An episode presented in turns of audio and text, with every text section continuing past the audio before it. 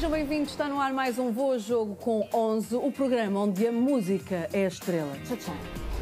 Oi? Bem, Hoje, o nosso convidado, João Gonçalves, não vai falar de futebol. Oh, que coisa estranha nesta, neste canal, não é? será que não? Pode acontecer ali a meio haver alguma ligação. Por acaso eu devia ter dito mesmo, cada música, cada jogador, para tornar a coisa ainda mais difícil, ou assim, em cada música, em cada posição, mas pronto.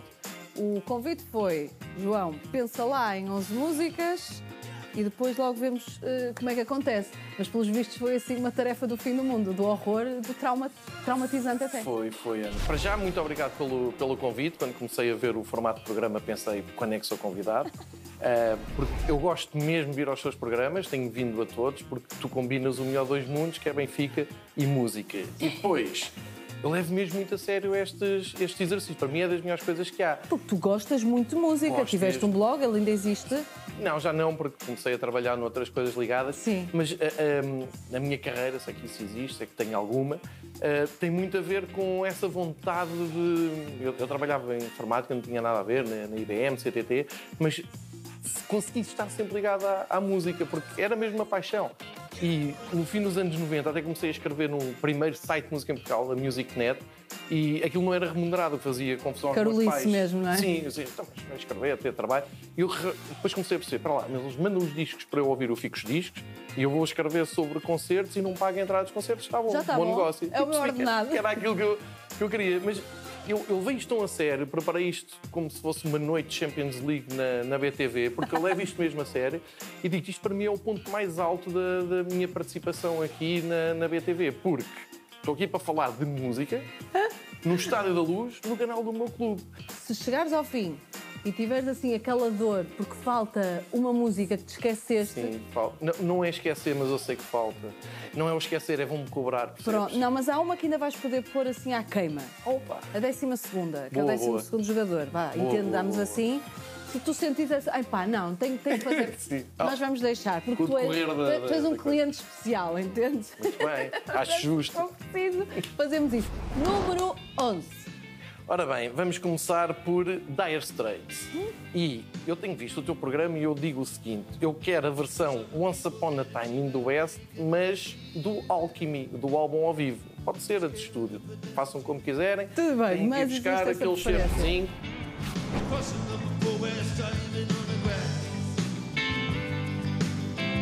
Leaving just enough room to pass.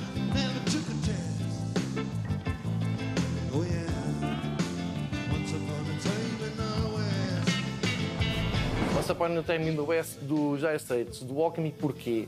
Porque deve ter sido o primeiro álbum que me abriu, hum, portanto, em 83, 84, teria os meus 10 anos, foi o primeiro álbum que estive a, a tirar tudo por mim, porque foi a influência de um amigo meu na rua e tal. E aquilo foram. Eu ainda tenho o vinil, eu tenho o vinil, Bem tenho o CD, cuidadinho. bem cuidadinho. Ainda toca. E tenho, tenho prato de vinil para tocar, toca sim senhor. Porque eu gosto dos talidos do vinil, porque o disco já tinha ali uns riscos da, da agulha. O Once Upon a Time in the West abre o, o concerto deles em Hammersmith.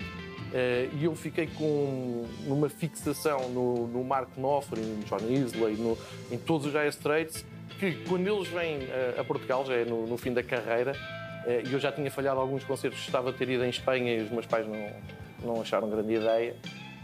Porquê. Porquê, Portanto, não é? falar em 10 anos. Um, quando eles marcam um concerto para Alvalade, é no On Every Street Tour, eu comprei aquilo no dia. Ninguém Para não tinha correres o comprado. risco sequer. Sim, sim. Eh, Portanto, o início dos anos 90. Então fui ver Alvalade Dire Straits, com o Was Not Was na primeira parte, concertos da minha vida. No mesmo ano descobri que eles iam a Faro tocar, ainda na mesma digressão, iam lá passar uma semana de férias, ficaram de São Luís em Faro.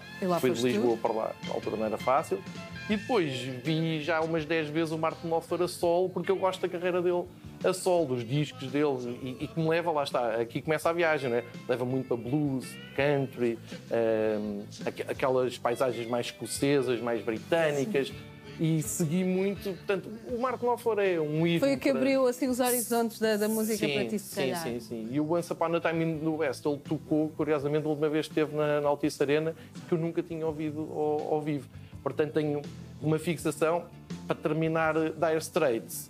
há um ano em que o Benfica calha com o Manchester United na Liga dos Campeões. Hum. Eu estava assim, vamos, não vamos, fase de grupos para ir ver. E o que é que desbloqueou aquilo? Fui ver concertos em Londres e havia Ah. Mark Knopfler com Bob Dylan, Ainda por cima. Os dois a tocarem no Hammersmith, onde foi gravado o, O Alchemy. é, tem que ir a um chamamento. Fui com a minha mulher que gostou muito, gostou mais do concerto do que ir para Manchester, que era muito feio. Mas consegui Ainda estar. apanharam o comboio, não sei o quê. Sim, mas depois Manchester não é, não, é, não é fácil depois de dizeres que aquilo é encantador saindo de Londres. Pois. Para mim eu gosto, é aquele. Aquela coisa do futebol, não é? E da, música, os Joy Division, Ah, claro. aquela. Sim, a- a- toda aquele, aquela coisa muito cinzenta. Vamos ao número 10. Vou com Body Moving dos Beastie Boys, do, do álbum já do fim dos anos 90, penso que é Sim, sim, 98. sim.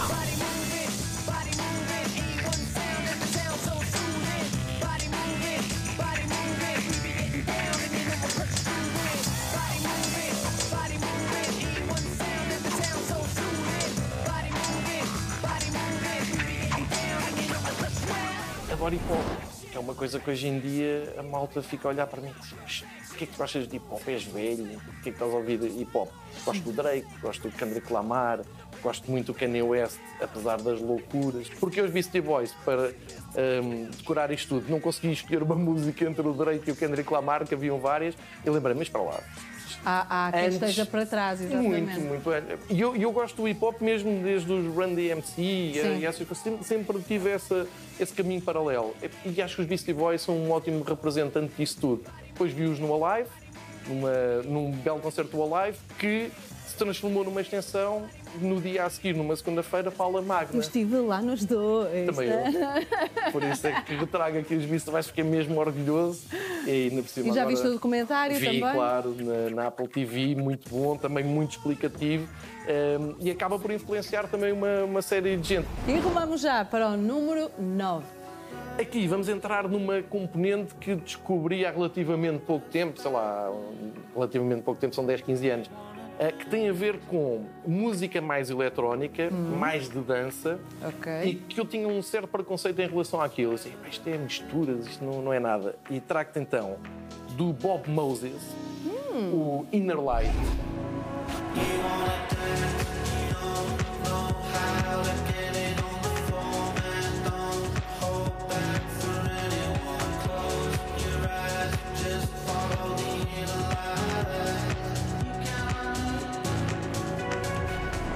Calhar é muito óbvio esta escolha, porque quem está a ouvir e conhece diz, ah, é porque joga FIFA e faz parte da, da banda sonora do FIFA, que realmente faz. Mas não, é porque o Bob Moses ahm, leva-me para um, para um imaginário, e vou aqui citar o Miguel, o Miguel Quintão, da Antena Sim. 3, que tem o MQ3 na Antena 3, ah, que é um ótimo apanhado de música. ahm, remix e se calhar O que andam mais para aí, dança. lá está, andam- quando mexem no- nos discos e têm essa cultura de Sim.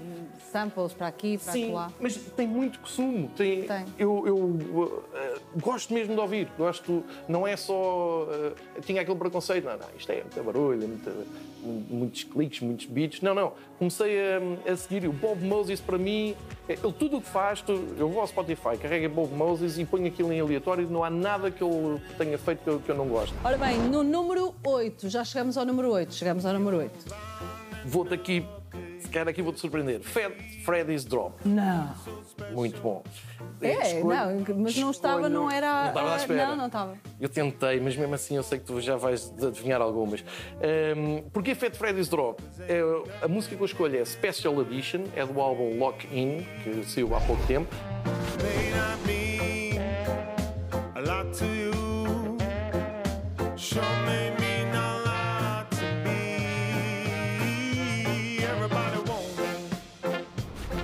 uma maratona, não é? De 8 minutos, instrumental, e aquilo É tem. para quebrar aquela tradição do radio edit, não é? Agora os artistas andam nessa. Sim, mas, mas- mas eles- a história deles é, é muito isto. É- Eles não têm nada a ver com a Europa, são da. hum, E agora espero não dizer um, um disparate. Vou dizer australianos, mas também estou Também a pensar na Nova Zelândia. Mas não interessa, pronto. É da São- Oceania. são, são fora da Europa e fazem uma música que é baseada hum, em dub, em dance music, se, é que isso existe- sou muito, muito old school, ah, e reggae. E eu adoro o reggae quando é assim mesclado, e aquilo é potentíssimo. E escolhi porquê? Este ano, já depois do Covid, foi dos concertos que mais me agradou. Fui sem estar em trabalho, sem limitação nenhuma de ter que escrever ou ter que fazer conteúdos de redes sociais, nada. Fui por prazer e, e tinha o, o bilhete comprado há dois ou três anos. Foi Fat Freddy's Europe no, no Campo Pequeno. E eu estava a ver aquilo, vi o concerto todo de pé, a mexer-me e pensei, isto faz muito sentido na minha vida. Tinha que estar aqui porque há muita gente que não conhece e faz-nos muito bem à vida. E já avançamos para o número 7. Aqui entram os The National, Ah! com o Fake Empire. Our with our diamond slippers on. To our gay ballet ice, bluebirds on our shoulders. We're half away in a fake awake in a fake empire. Os National foi mais de, ouvir na rádio, lá está. Depois comprei o disco e acompanhou-me durante longas horas da, da minha vida. E o Fake Empire é uma música brutal ainda hoje. É, e a voz dele faz qualquer coisa, não é? Faz. Toma conta de nós de alguma forma. Ahm, E é uma grande figura. e, é, e é- e ele é muito simpático, é, É. impossível não gostar dele. Eu E acho tem uma que- química com Portugal muito engraçada, não é nada forçada. Já vi muitos concertos dele em, em Portugal, nunca desiludo. O primeiro talvez tenha desiludido que ele tinha bebido um bocadinho a mais, mas perdoei porque o resto dos concertos são sempre muito bons. E agora, vamos ao número 6. Muito bem, vamos eh, fazer aqui um, um pouco de batota. Nirvana, Ah, até aqui surpresa zero, não é? Mas o tema tem que ser The Man Who Sold the World no Unplugged. Para quê? Para matarmos aqui vários tu assim, alvos. pronto, incluís David Bowie só à cabeça, incluís também os, os concertos de Unplugged que marcaram uma geração, mais, o que é que me está a escapar? Não estás orgulhosa desta, Estou, desta escolha? Não é incrível? Oh no,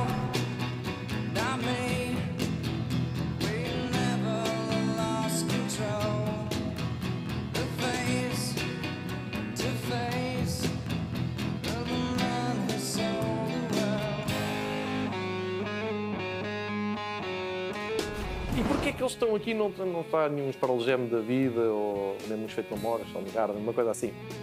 Porque hum, eu comprei bilhete para o, para, o, para o concerto dos Nirvana em Cascais, obviamente, Sim. com muita antecedência, dramático, comprei, não, nem olhei ao preço, está feito. E de repente, como acontece muito em Portugal, calha num sábado à noite um grande Benfica-Porto no Estádio da Luz Antigo. E eu, como te disse há pouco, eu não podia falhar jogos do, do Benfica. E o meu raciocínio foi muito inteligente. Foi, os Nirvana vão de vir cá N vezes, estão a começar a carreira. óbvio. Jesus. Se Benfica Porto, ainda por cima no auge daquela rivalidade. Não há dúvida. A meu favor, dir-te-ei que o Benfica ganhou esse jogo. É uma coisa que me perguntam muito. Tem, ao menos assim- ganhou. Assim, Ainda assim eu sinto dor por ti. não é? Um dia a minha mãe chegou ao pé de mim, não havia internet, assim, eu acho que aquele senhor que tu gostas muito matou-se. Não pode ser. Sim, sim, o dos Nirvana. Não, isso foi uma overdose e tal. Não, desta vez foi mesmo. E pronto, fiquei com aquela angústia. Guardaste esse bilhete? Não, dei a um amigo meu, de- no- aqui de- perto do Califa, que passa que, tenho publicidade. que fazer um, uma Dava muito, é, dava muito bem com ele. O, o que me chateia é que nos últimos tempos, quando esta história vem à, à baila, hum, pessoas novas na minha vida que conto isto e olham para mim que atrasado, não é? Não, na altura era, Na altura era, um foi era, era mesmo um clássico. Mas já me chegou Mas eh, tinha que ser, não é? versões de ah, mas eu consegui ir ao jogo e consegui ir ao concerto. Peraí, será que foi? É que eu também estive nos 6-3 de Alvalade e hoje, hoje 500 mil pessoas foram ver esse jogo. Mas éramos pouquinhos, era só aquele...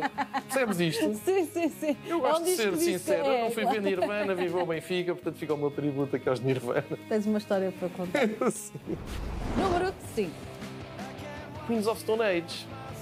E porquê é que aqui a tua surpresa é zero? Porque no outro programa em que eu fui, da tua autoria, fui muito bem convidado, meti lá Queens of Stone Age. Desta vez trago o Go With The Flow para abranger aquela parte mais rock.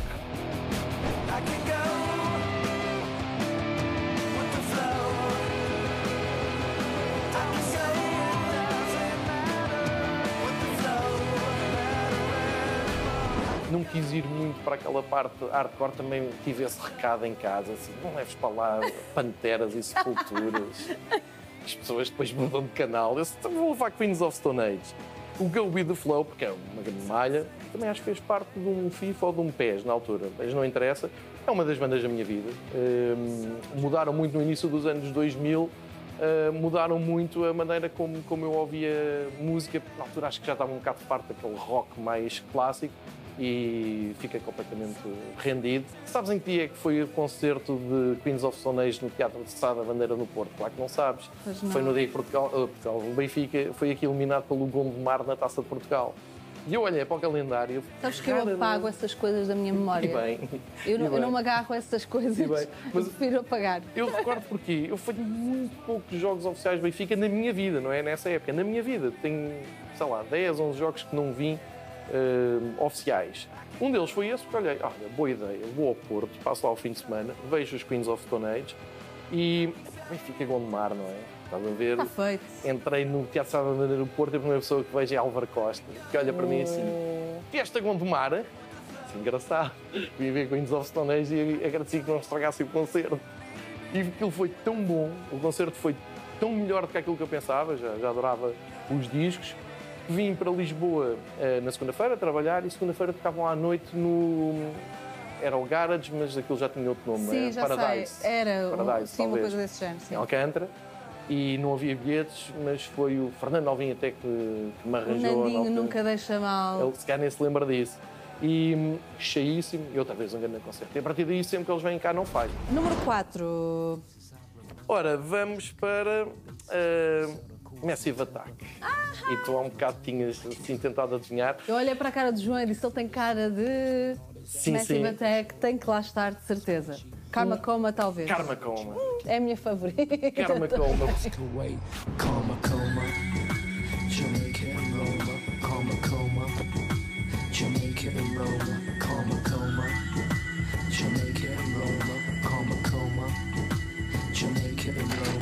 primeira vez que ouvi Massive Attack foi porque eu lia muito o suplemento do público, que na altura se chamava Sons, ou salvo erro. Uh, ele levou uma nota elevadíssima e eu levava aquilo muito a sério. E na altura compravas isto a três contos às escuras, não é? no fim dos anos. Não, isto é meio dos anos 90. Sim. que eu agora penso nisso, era uma loucura, não é? Metade do ordenado ia para disto, nem sabias se gostavas. Mas eu confiava nos críticos. E compro o disco dos Massive Attack, o Protection, que eu ouvi aquilo e pensei, como é que isto nunca me passou pelos ouvidos? Ou seja, estava naquela idade em que estava aberto Estão todos cegos, então. Exatamente. Epá, mas eles já tinham. A primeira coisa que me disseram, acho que até o Henrique Amarco me diz na altura assim: Epá, então tens que ouvir o Blue Lines. E eu já estou. Sinto logo em, em perda, não é? Ih, já olhei aqui coisas para trás. Mas o, o Protection é um, um álbum perfeito porque te leva. Na altura, não sei se lembras, chamavam aquilo trip hop. Sim, com o já Tricky. incluíam, incluíam. Não era sim. com o Fatboy Slim, não sei o quê. Era aquele som que nascia de Bristol, vinha dali. Exatamente. E o que saía de lá era muito. Aquele, gé- é como o grunge, na verdade. Às vezes Sim, existem sim. esses fenómenos. Mas depois tu vais a dissecar aquilo, e por isso é que os artistas odeiam esses rótulos, eu percebo, agora percebo, mas depois vais a dissecar que ele não tem nada a ver com.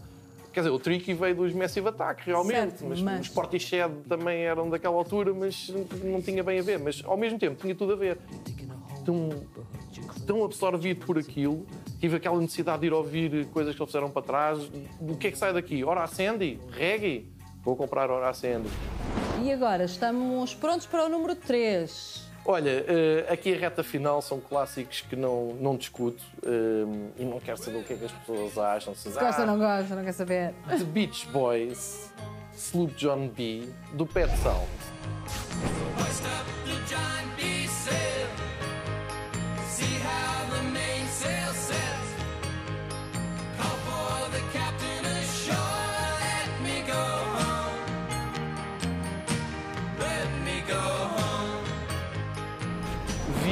Resta dos Beach Boys agora há poucas semanas eh, em, em Cascais.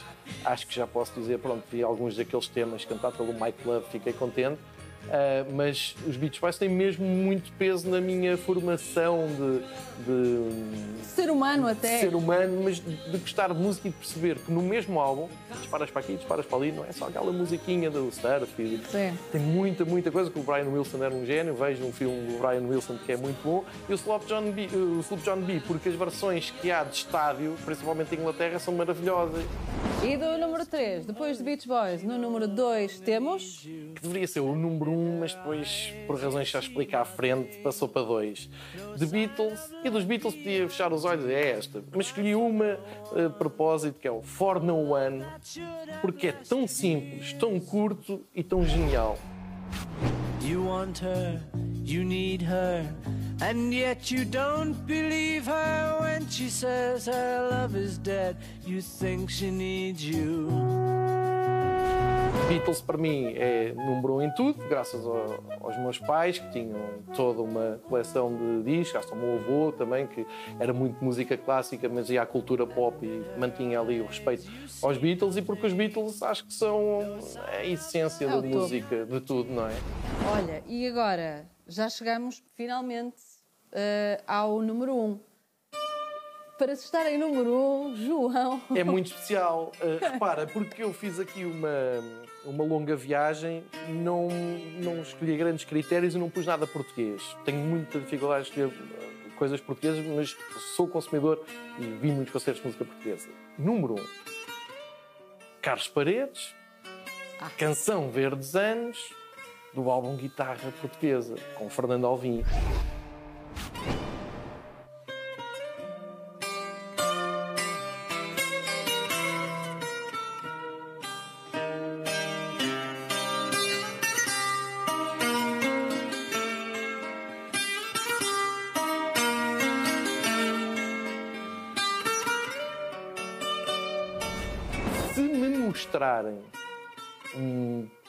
Música mais bonito que isto, eu desarmo e dou a mão à palmatória. Em 49 anos nunca aconteceu.